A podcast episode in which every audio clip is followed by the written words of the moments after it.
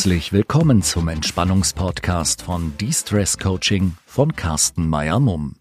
Herzlich willkommen bei meinem Podcast De-Stress Yourself.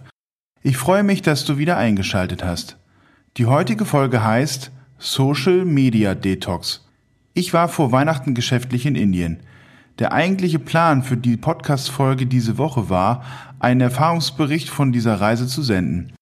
Ich habe mich nun aber entschieden, die heutige Folge vorab zu veröffentlichen, weil ich aufgrund der aktuellen Situation denke, dass der Umgang mit den vielen Informationen, Eindrücken und auch eigenen Emotionen wichtiger ist. Ich persönlich empfinde die aktuelle Lage aufgrund der Corona-Sanktionen natürlich für absolut notwendig und richtig, stelle aber bei mir selber fest, wie sehr mich die konzentrierte Veränderung des täglichen Lebens, so wie wir es bisher gewohnt waren, ein wenig aus dem Gleichgewicht bringt.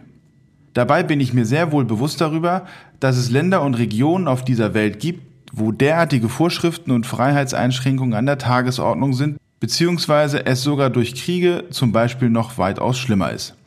Es geht mir dabei weniger um die Tatsache, dass nun Ladenschließungen anstehen oder existenzielle Auftragsstornierungen reinfliegen, als mehr die Tatsache einer unbestimmten dumpfen Sorge, wie es weitergeht. Eine Sorge, wie lange dieser Zustand anhält und eine Sorge, dass es doch auch Angehörige treffen kann. Ich habe, wie wahrscheinlich die meisten unter uns, ein Smartphone, auf dem ich viele Zeitungen und Newsseiten abonniert habe.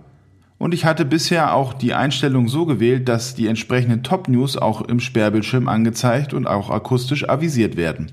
Durch die Corona-Krise ist aber in den letzten Tagen über alle Medien hinweg ein derartiges Newsfeuerwerk entstanden, dass gefühlt alle paar Minuten eine neue Message auf dem Sperrbildschirm meines Handys angezeigt wurde.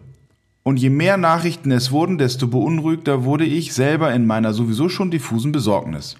Ich habe dann heute Morgen für mich entschieden, Corona hin oder her, dass ich die ständige Beschallung von teilweise reißerischen News komplett in den Einstellungen meines Handys bis auf weiteres ausschalte – Dabei ist es egal gewesen, ob es Spiegel, Stern, Fatz, Taz, die Zeit, Kicker oder auch die Bildzeitung ist. Diese Ruhe. Ich habe mir nun bewusst in meinem Tagesablauf um 12 Uhr einen Blocker reingesetzt, wo ich kurz im Internet oder im Handy die Lage checke und werde nun, wie früher, abends die Tagesschau einschalten, um mich auf den aktuellen Sachstand zu bringen.